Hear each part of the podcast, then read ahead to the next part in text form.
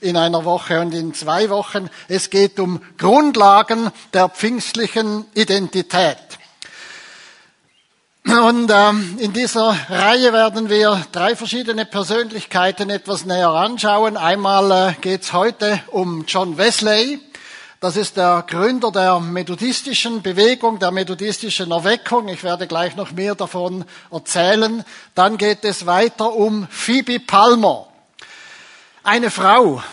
Und diese Frau hat Amerika mehr bewegt als alle Bischöfe und Theologieprofessoren äh, im 19. Jahrhundert. Warum weiß man nicht mehr über Phoebe Palmer? Sie hatte drei Fehler.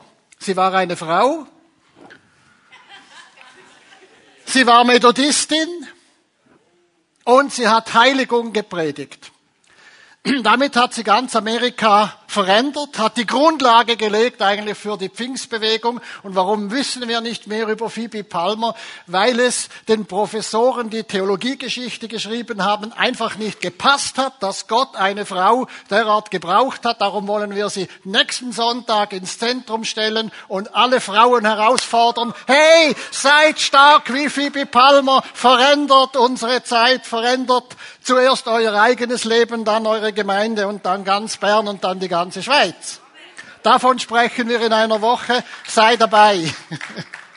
Und dann in zwei Wochen sprechen wir von Seymour. Eine ganz besondere Geschichte, weil Seymour war ein farbiger, gerade entlassener Sklave.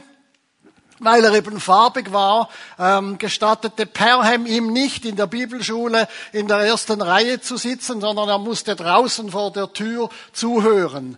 Und er ist dann von Gott gebraucht worden für die gewaltige Erweckung der Azusa Street. Und wenn wir so diese drei Menschen anschauen, äh, John Wesley, Phoebe Palmer und äh, Seymour, dann waren das in gewissem Sinne immer Außenseiter.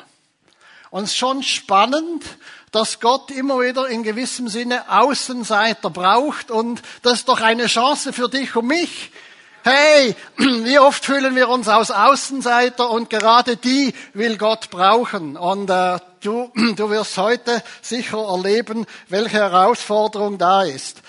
Ähm, als Text steht im Zentrum ähm, aus dem Johannesevangelium, am letzten Tag, dem größten Tag des Festes, trat Jesus vor die Menge und rief, wer Durst hat, soll zu mir kommen und trinken. Wenn jemand an mich glaubt, werden aus seinem Innern, wie es in der Schrift heißt, Ströme von lebendigem Wasser fließen. Er sagte das im Hinblick auf den Heiligen Geist, den die empfangen sollten, die an Jesus glaubten. Der Geist war zu jenem Zeitpunkt noch nicht gekommen, weil Jesus noch nicht in seiner Herrlichkeit offenbar war. Ja, anscheinend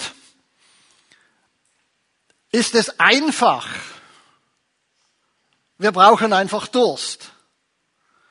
Und ähm, ja, stell dir mal ein, ein Säugling, ein Kleinkind vor. Ich bin im letzten Sommer Großvater geworden und äh, ja, der kleine David, der ist natürlich bei jedem Familientreffen das Zentrum. Und was wäre, wenn der plötzlich keinen Durst mehr hätte? Alle werden beunruhigt und wir müssen eigentlich sagen, ja, Durst ist irgendwo ein, ein Lebenszeichen. Also wenn wir geistlich lebendig sind, dann haben wir Durst. Durst nach mehr, Durst nach einer Veränderung keinen Durst mehr zu haben. Wenn du keinen Durst hast, vielleicht einfach jetzt noch, also herzlich willkommen auch alle, die online dabei sind, aber eben gerade den lieben Online-Teilnehmern äh, mal die Mahnung zugesagt, hast du Durst nach mehr? Oder bist du jetzt einfach irgendwo in deinem Morgenrock mit Kaffeetasse so nebenan? Es ist besser als gar nicht, aber ich frage doch, hast du, hast du Durst? Hast du Durst nach dem Leben, das von Jesus kommt, das aus seiner Fülle sprudelt? Ich habe es in diesem Sommer, ich bin nicht nur Großvater geworden, ich habe auch noch einen Berg bestiegen, der äh, Pitzot im Oberengadin. Ja, ich bin um halb sechs losgeklettert, losgestiegen und war dann um elf Uhr oben. Der Fehler war, ich hatte zu wenig Wasser dabei. Aber ich wollte dann doch nicht umkehren, noch die letzte Strecke, die letzte Stunde hochsteigen und oben war die, die Aussicht. war ebenso schön, wie der Durst groß war.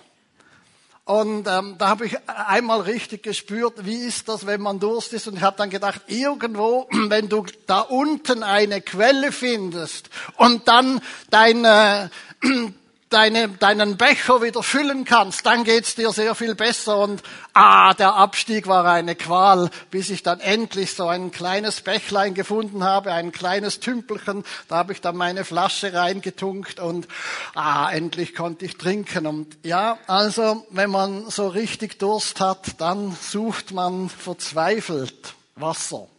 Und dann ist die Frage, ähm, bist du zufrieden mit deinem Christsein? Zufrieden mit deiner Lebenssituation? Bist du zufrieden mit der Pfimi Bern? Bist du zufrieden mit, der, mit dem, was weltweit in der Gemeinde von Jesu geht? Oder hast du Durst? Möchtest du eine Veränderung sehen? Möchtest du, dass du ganz anders wirst? Dass in deinem Leben sich grundsätzlich noch etwas ändert? Oder hast du dich mit deinem Zustand abgefunden? Ich bin halt so. Kann auch nichts dafür. Bist ja auch nicht besser. Also bleibt's dabei.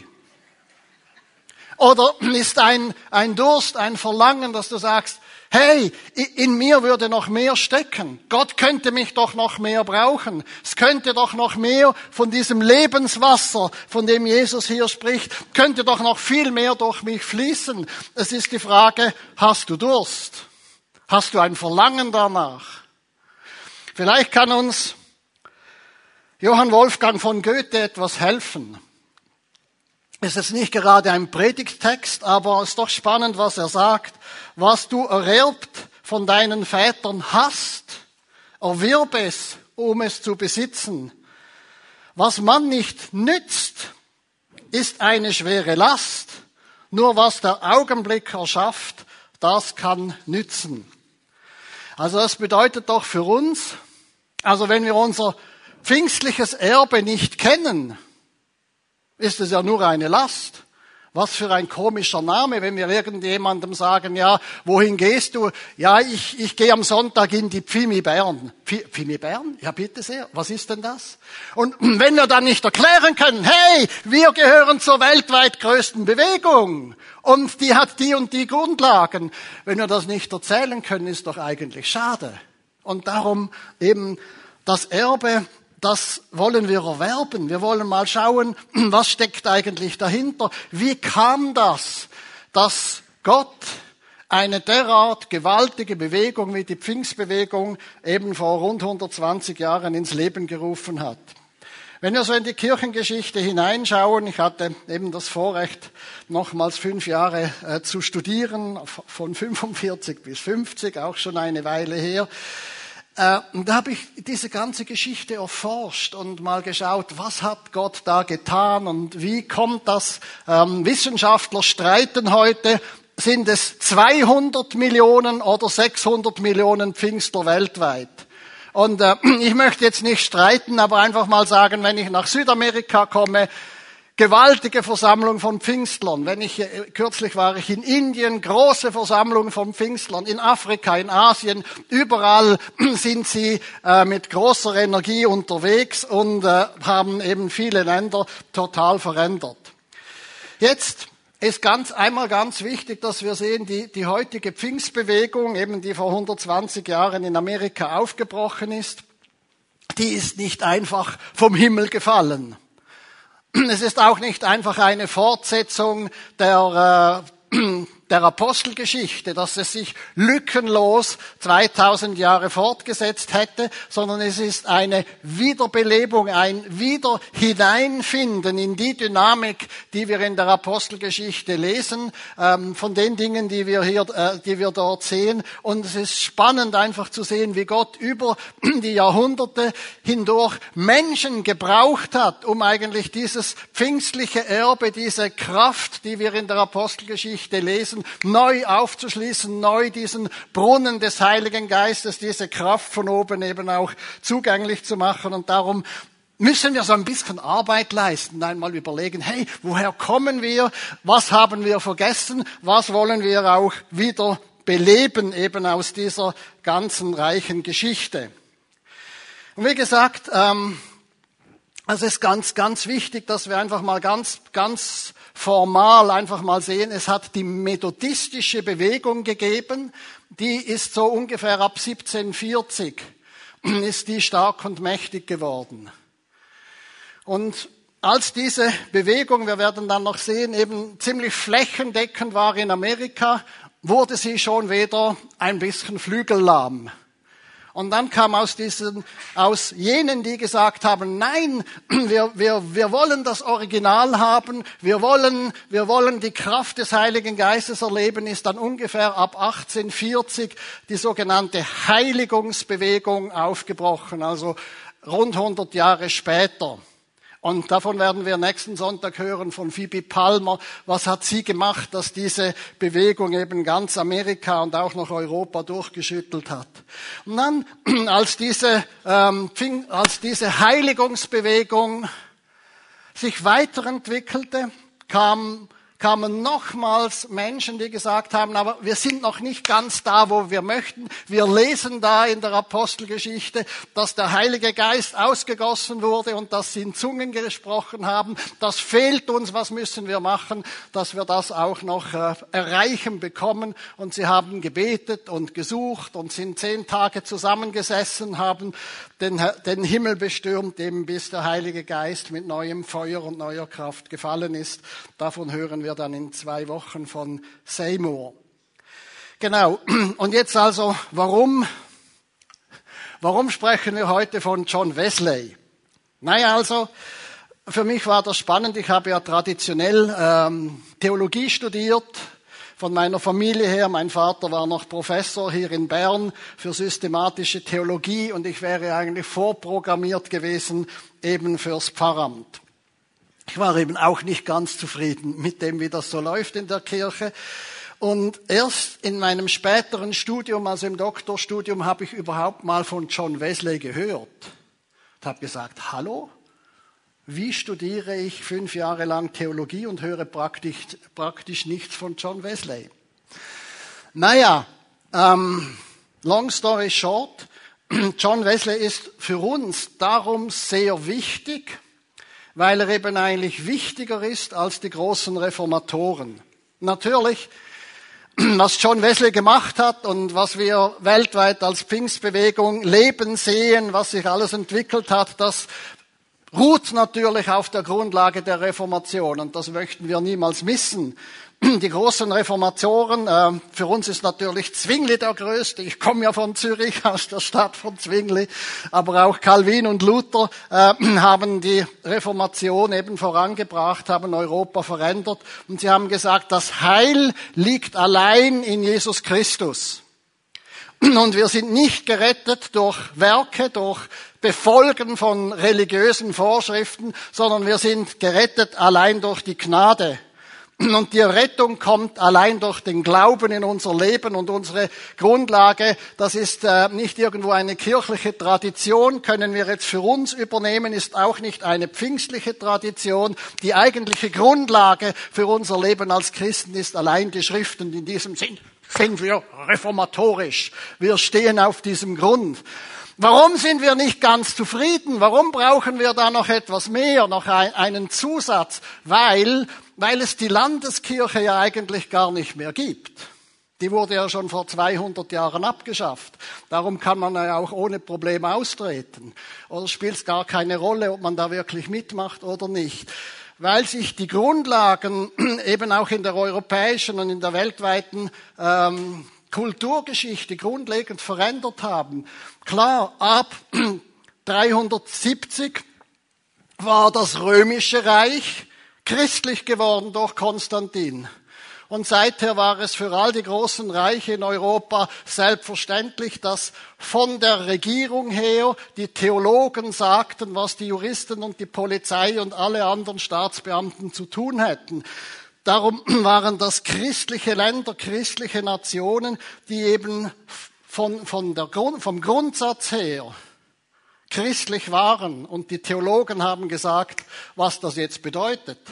Das wurde vor mehr als 200 Jahren abgeschafft. Was wir als christliche, als Landeskirche noch haben, ist einfach die Fortsetzung einer Tradition, bei der eigentlich die Grundlagen fehlen. Und das sehen wir jetzt auch ähm, eben in vielen Kirchen, wenn äh, ich freue mich natürlich über all meine Freunde und Pfarrkollegen, die klar das Evangelium verkünden. Da geschieht auch in der Landeskirche immer noch viel, nicht wegen der Landeskirche, sondern wegen dem Evangelium. Und darum geht es nicht darum, irgendjemand zu verurteilen, sondern es geht darum, dass wir sehen, was wir von den Reformatoren gelernt haben hilft uns heute nicht mehr, weil wir ja auch in der Schweiz eine Trennung haben von Kirche und Staat. Wir können ja nicht einfach sagen, die Schweiz ist ein christlicher Staat. Wir freuen uns immer noch über unsere Flagge, gell?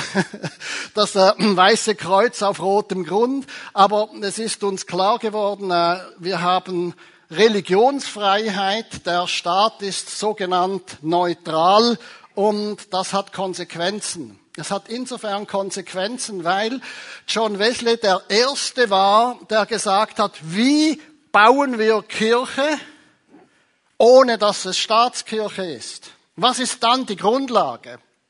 Und das ist für uns natürlich entscheidend wichtig. Da müssen wir wissen, ja, was hat, John, was hast denn du erlebt? Was hat dich geprägt? Warum war es möglich, dass die, deine Nachfolger eigentlich äh, eben Amerika und damit die Welt total verändert haben?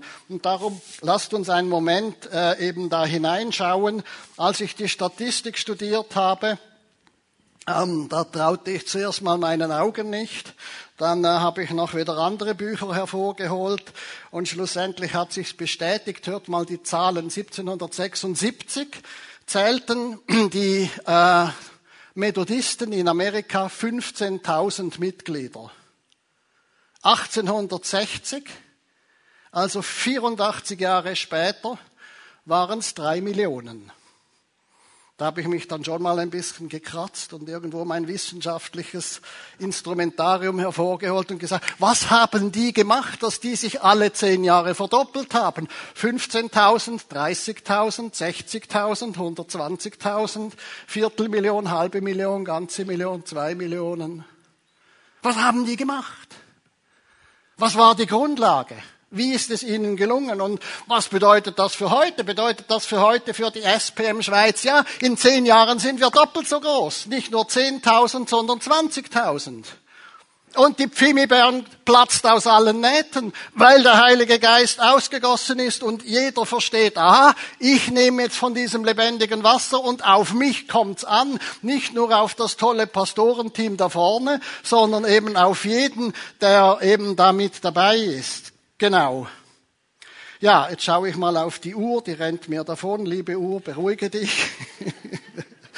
Was war die Grundlage von, ähm, von John Wesley? Natürlich Samuel und Susanna, seine Eltern, waren Pastoren in, äh, im Norden von England, so ziemlich genau zwischen London und äh, Schottland.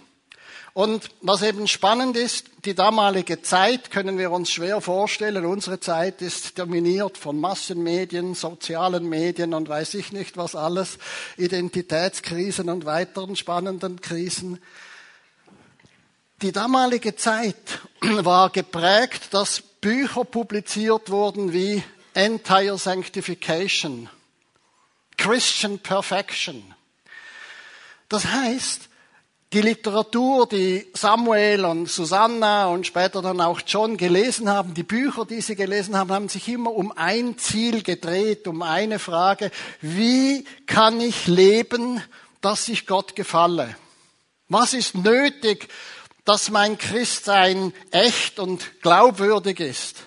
Welche Veränderung braucht es, damit ich ein Gott wohlgefälliges Leben leben kann? Das war die, das war die Kultur, das, das hat alles durchdrungen. Und da frage ich, wie ist das bei uns, wenn wir so Hebräer 12 lesen? Könnte das etwas sein für dich und mich, Zürcher und Berner? Darum stärkt eure müden Hände und eure zitternden Knie. Lenkt eure Schritte entschlossen in die richtige Richtung. Denn die lahm gewordenen Glieder dürfen sich nicht auch noch ausrenken, die durch Covid-lahm gewordenen Glieder, die gar nicht da sind, dürfen sich nicht ausrenken, die sollen sich wieder einrenken und einklinken, damit wir alle miteinander heil werden. Bemüht euch mit ganzer Kraft um Frieden mit jedermann und richtet euch nach dem Willen Gottes, denn ohne ein geheiligtes Leben wird niemand den Herrn sehen. Selig sind, die reinen Herzens sind, denn sie werden Gott schauen. Bedeutet, wenn wir zufrieden bleiben mit einem unheiligen Leben, wird die Auswirkung sein, dass wir Gott nicht mehr sehen. Es ist wie bei einem Teich, wie bei einem Bergsee. Wenn der Spiegel glatt ist, spiegeln sich die wunderbaren Bergspitzen, die Gletscher funkeln und leuchten doppelt, einmal im direkten Anblick und dann noch im Spiegelbild des Bergsees. Wenn aber Bewegung da ist, sehen wir nichts mehr. Und so ist das mit unserem Herzen. Wenn unser Herz von unreinen Dingen, von unnötigen Dingen, von sinnlosem Stress bewegt ist, sehen wir Gott nicht mehr. Darum selig sind die reinen Herzen sind, denn sie werden Gott schauen. Und das ist Samuel Wesley, Susan Wesley, John Wesley, irgendwo unter die Haut gefahren.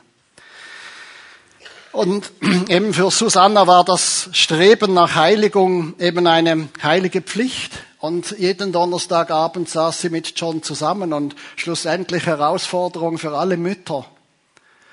Wir haben ja Muttertag gefeiert vor einer Woche. Herausforderung für alle Mütter. Diese Donnerstagabende über die Jahre hinweg, die Susanna mit John verbracht haben, haben aus ihm diesen großen Mann Gottes gemacht, der er schlussendlich geworden war. Sein Leben war geprägt vom Durst nach mehr.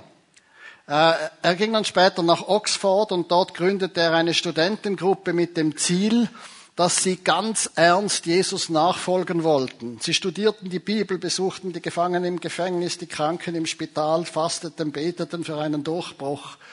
Sie waren so eifrig, dass sie von den Mitstudenten verspottet wurden als Methodisten, als diejenigen, die glauben, eben mit Methode Jesus nachzufolgen und heilig zu leben. Als er fertig war mit seinen Studien, wollte John nicht einfach in ein schönes Pfarramt oder er hätte auch Professor werden können in Oxford. Er war einer der begabtesten Studenten, äh, einer der intelligentesten Leute seiner Zeit. Das heißt, er hätte alle Bücher gelesen, die es damals gab. Was für eine schöne Zeit war das damals. Können wir uns heute nicht mehr vorstellen. Aber er war nicht zufrieden. Er sagte sich, ich gehe nach Amerika um dort in Amerika eben Einwohner, Ureinwohner zum Glauben an Jesus zu führen. Und dann werde ich mit diesen Ureinwohnern Zustände haben wie in der Apostelgeschichte. Es kam dann anders. Er war Pastor in einer Gemeinde von Einwanderern. Dort gab es Streit wegen einer Frau. Die Zeit fehlt, da jetzt die Details auszuführen. Jedenfalls musste er mit 35 Jahren wieder zurück nach England. Fehlanzeige, gescheitert. Er schreibt, ich ging nach Amerika, um die Indianer zu bekehren. Doch ach, wer wird mich bekehren? Wer oder was wird mich von diesem bösen Herzen erlösen? Ich bin nur fromm, wenn es mir gut geht. Ich kann gut reden, ja sogar Glauben haben, wenn es mir gut geht. Aber, aber sobald mir der Tod droht, kommt Unruhe in mein Herz. Was habe ich selbst in dieser Zeit gelernt? Etwas, was ich am allerwenigsten erwartet hätte. Dass ich, der ich nach Amerika ging, um andere zu bekehren, nicht einmal selbst zu Gott bekehrt war.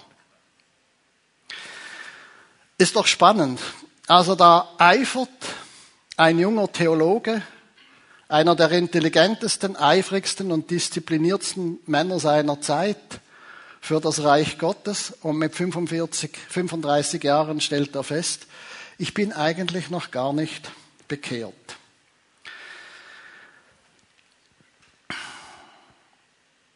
Er kam zurück, suchte, hatte Durst und er ging in eine Versammlung der Herren Huter Und in, in jener Versammlung am 24. Mai 1738 hörte er folgende Vorlesung oder folgende Predigt.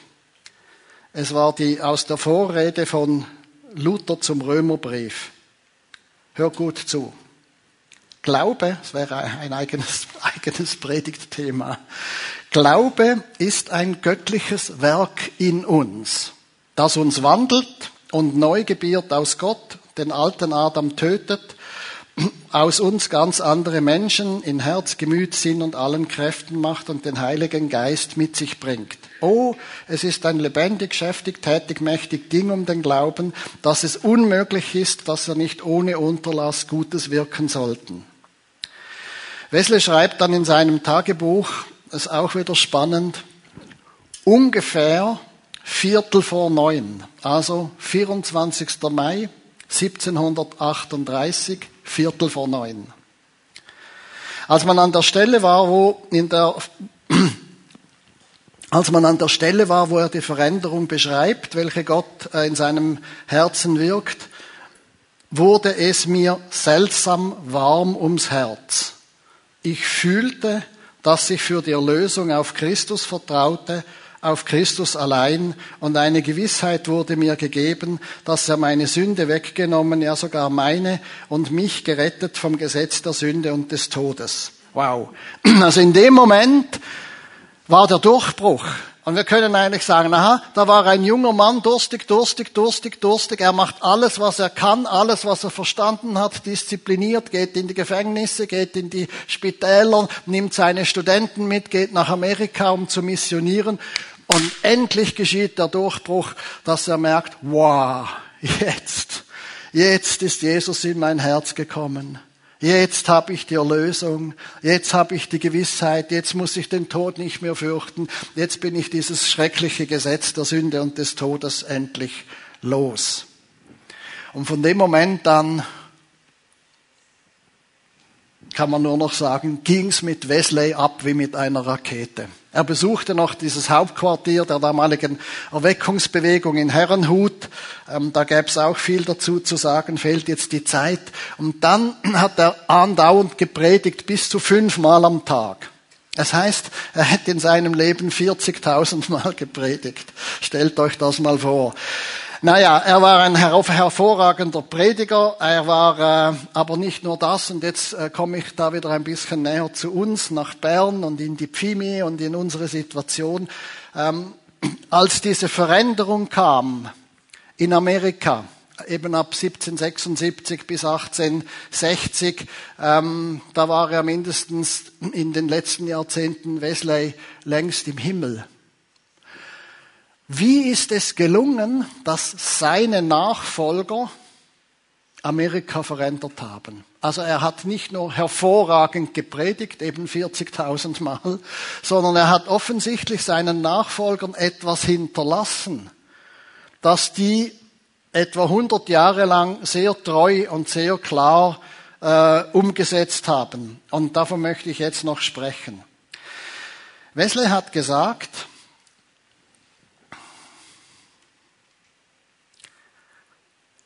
Methodist kannst du nur sein für drei Monate,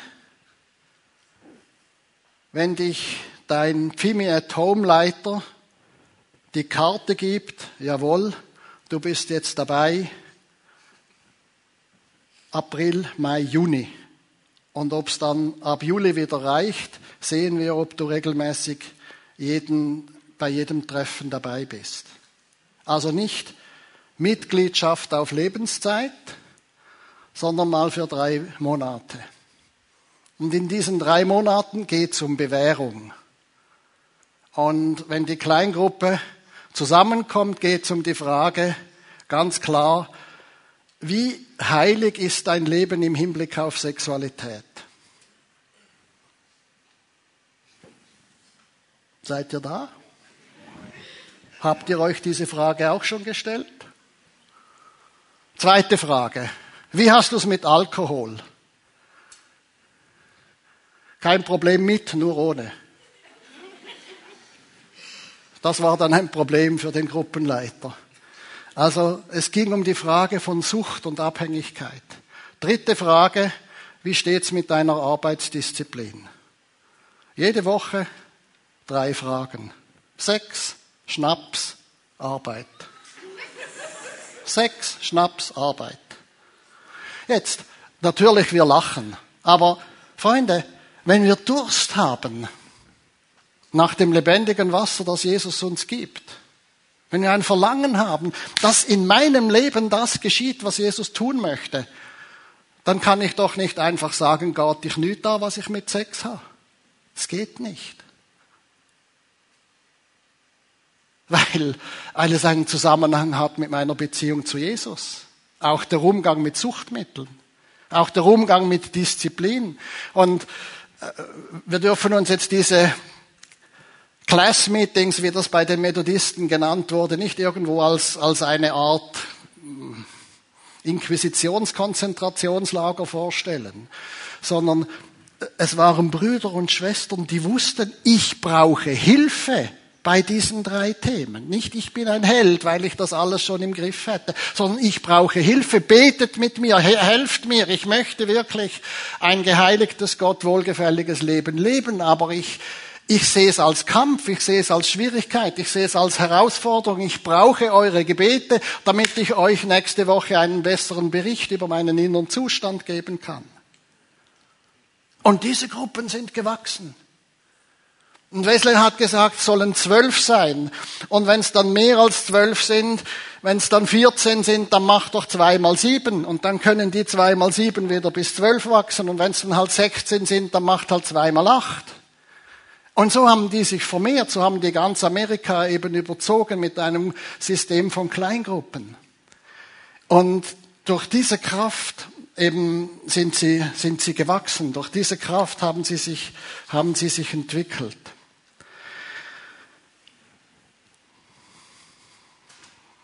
Kommen wir zurück. Einfach zu dir und mir. Und zur ganz einfachen Frage. Durst? Durst nach mehr? Durst nach, nach einer tiefgreifenden Veränderung? Durst in ein anderes, in, in einen anderen Level, blödes Wort, ähm, in ein anderes Bewusstsein hineinzukommen. Mich selber anders zu sehen. Mein Christsein anders zu erleben. Mein Christsein anders zu entwickeln. In meiner Kleingruppe etwas anderes zu erleben. Als Gemeinde etwas anderes zu erleben. Und versteht mich richtig, das ist ja nicht Kritik an dem, was wir jetzt haben. Als Jesus gekommen ist und gesagt hat, wer da Durst hat, der komme und nehme von mir das Wasser des Lebens umsonst. Da hat er nicht das Laubhüttenfest kritisiert. Das Laubhüttenfest war ja eigentlich schon eine absolut tolle Sache. Wenn wir uns einmal noch, nochmals zurück in diese neutestamentliche Zeit versetzen, dann haben die Juden in der damaligen Zeit eben ihre Feste organisiert. Und sie haben eigentlich eine ganz tolle Arbeit geleistet. Manchmal haben wir äh, ein bisschen ein schlechtes Bild von den Schriftgelehrten und Pharisäern, die von Jesus kritisiert wurden. Aber eigentlich haben die eine ganz tolle Sache gemacht. Die haben Synagogen im ganzen römischen Reich entwickelt. Und überall wurde das Gesetz von Mose vorgelesen, die Psalmen, die Propheten. Und sind die gläubigen Juden da zusammengekommen und interessierte, gottesfürchtige Heiden aus den Völkern haben sich interessiert und haben diese, waren im Umfeld von diesen Synagogen. Und beim Laubhüttenfest, da ging es darum, eine Woche lang eben in einem Zelt zu hausen und nicht im schönen Zuhause. Und was war der Sinn am Ganzen? Der ganze Sinn an diesem Laubhüttenfest war, hey Leute, Haltet euch nicht an dem, was ihr habt auf dieser Erde, an schönen Häusern. Und für uns wären es wahrscheinlich die schönen Autos und die schönen Fernsehschirme und weiß ich nicht was alles. Haltet euch nicht am Sichtbaren, sondern seid euch bewusst, dass es um das Unsichtbare geht. Diese, das Hausen in, in diesen Laubhütten für eine Woche bedeutete, sei dir bewusst, du bist nicht berufen für, für das, was jetzt in deinem Leben ist, sondern du bist berufen für das Leben mit Gott und in der Gegenwart Gottes. Und eigentlich müssten wir sagen, ah, das war doch schon mal ganz toll. Also die Juden, das Volk Gottes und dann noch Laubhüttenfest und dann sind sie noch von Galiläa nach Jerusalem gepilgert, um eine Woche in diesen Hütten zu sein. Das war doch schon gewaltig. Und dann kommt Jesus als Außenseiter und ruft in diese, schreit in diese Menge von frommen, feiernden Menschen hinein, wer da Durst hat, der komme und nehme vom Wasser des Lebens umsonst. Und seht ihr, so ist Jesus. So ist es in der ganzen Weltgeschichte, auch in der ganzen Kirchengeschichte immer wieder darum gegangen, dass Menschen, die mit dem Ist-Zustand nicht zufrieden waren, die eben Durst hatten, die hat Jesus gerufen. Und denen hat er den Heiligen Geist gegeben. Und die haben damals das Pfingstfest, die waren damals beim ersten Pfingsten dabei. Und die waren auch 1900 dabei und schon 1800 oder 1738, als John Wesley durchgebrochen ist zu dieser Gewissheit des Glaubens. Und diese ganze Illustration soll dir und mir und uns allen einfach zeigen, schau mal, Jesus weiß doch ganz genau, was in der Pfimi Bern abgeht. Und er weiß auch ganz genau, was in dir abgeht. Und er kommt doch nicht, um irgendjemanden zu kritisieren, sondern er ruft einfach jene, die Durst haben nach mehr. Er sucht, wer hat Durst? Petrus hatte Durst. Darum war er schon ein, äh, ein Jünger von Johannes dem Täufer. Und als er dann hörte, nach äh, dem Johannes dem Täufer kommt einer, der mächtiger ist und der mit Heiligem Geist und Feuer tauft, wollte er halt ein Jünger von, von Jesus werden. Er hatte Durst. Darum war er dann auch der große Prediger beim Pfingstfest, wo sich 3000 bekehrten. Und siehst du, es ist immer die gleiche, es ist immer die gleiche Bewegung, es ist die gleiche Bewegung, die Bewegung, ist da jemand, der Durst hat? Und darum möchte ich dich fragen, hast du Durst? Und falls du heute Morgen sagst, ja, eigentlich äh, habe ich zu wenig Durst, dann möchte ich dich fragen, hast du vielleicht Durst danach, Durst zu haben?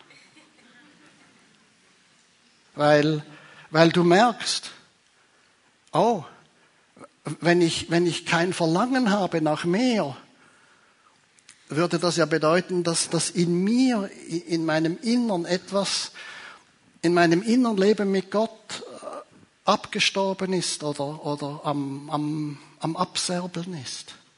Und das darf doch nicht sein. Es darf doch nicht sein, dass so ein blödes Virus wie Covid unser Leben mit Gott zum Abserbeln bringt. Und darum kommst du heute vielleicht nach vorne und sagst, Betet mit mir, dass ich wieder Durst habe. Weil ich habe den Durst verloren. Ich bin einfach noch als, aus Gewohnheit dabei und stelle mir die Frage, was bringt das? Und da sage ich dir, das bringt unendlich viel, wenn du siehst, was Jesus aus Außenseitern machen kann. Wie geht es dir jetzt? Wo stehst du mit deinem Durst? Hast du Sehnsucht nach einer Veränderung? Sehnsucht nach einer Veränderung in dir selbst, um zu Jesus zu kommen.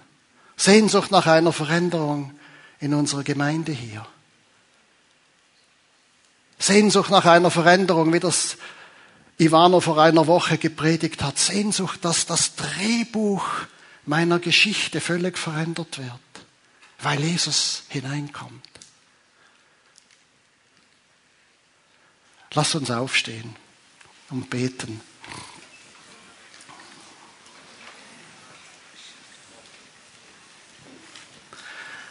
Herr Jesus, wir loben und wir preisen dich. Du bist immer noch der gleiche, der wunderbare Herr. Offenbart in der Bibel, wie wir es lesen. So wie du damals am Laubhüttenfest in die Menge hineingerufen hast.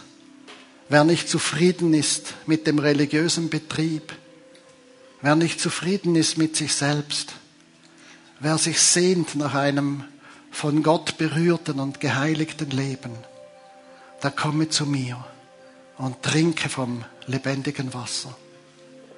Danke, Jesus, dass du immer noch der gleiche bist und dass du genau heute jetzt bei uns hier in der Pfimi Bern bist und dass deine Arme ausgestreckt sind und dass du einfach sagst, wer da Durst hat, der komme und nehme vom Wasser des Lebens.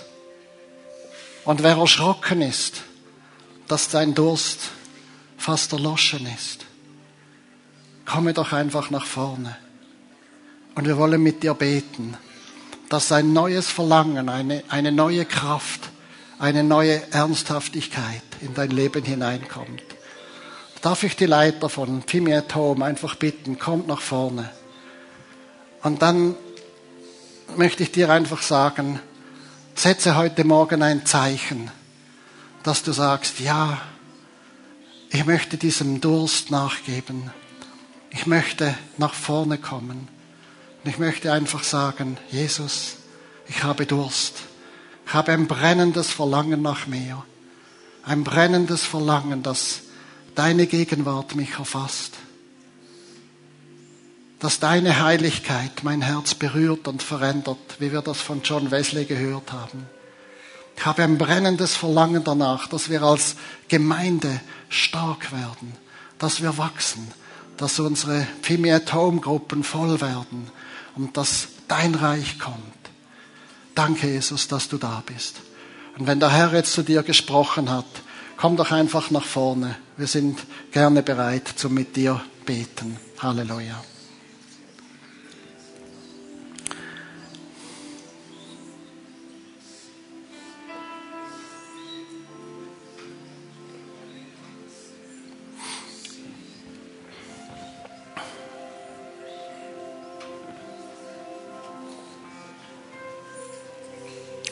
Manchmal braucht es einfach Mut. Und es heißt schon in der Bibel, Psalm 103, lobe den Herrn meine Seele. Es ist so eine Selbstaufforderung und wir können uns selber einfach diese Aufforderung geben und sagen, ja, ich, ich will mit meinem Willen einen Schritt tiefer machen in die Beziehung zu Jesus. Ich will mehr Durst haben und ich will, dass dieser Durst auch gestillt wird. Danke, Jesus, dass du hier bist, dass du rufst. Du hast das Herz von Wesley erwärmt und verändert. Und du bist auch heute mitten unter uns, um Herzen zu berühren und zu verändern, um anzuklopfen und zu sagen, bleib nicht einfach stehen. Ich habe wieder dich, dass du die erste Liebe verlassen hast. Aber siehe, ich stehe vor der Tür und klopfe an. Lass mich hineinkommen. Lass Jesus hinein. Lass den Heiligen Geist dein Herz berühren, dass du wieder brennst in ganzer Liebe wie ganz am Anfang. Danke, Jesus, dass du da bist. Das ist immer noch Gelegenheit. Komm nach vorne, komm zum Gebet. Wir wollen für dich beten. Halleluja.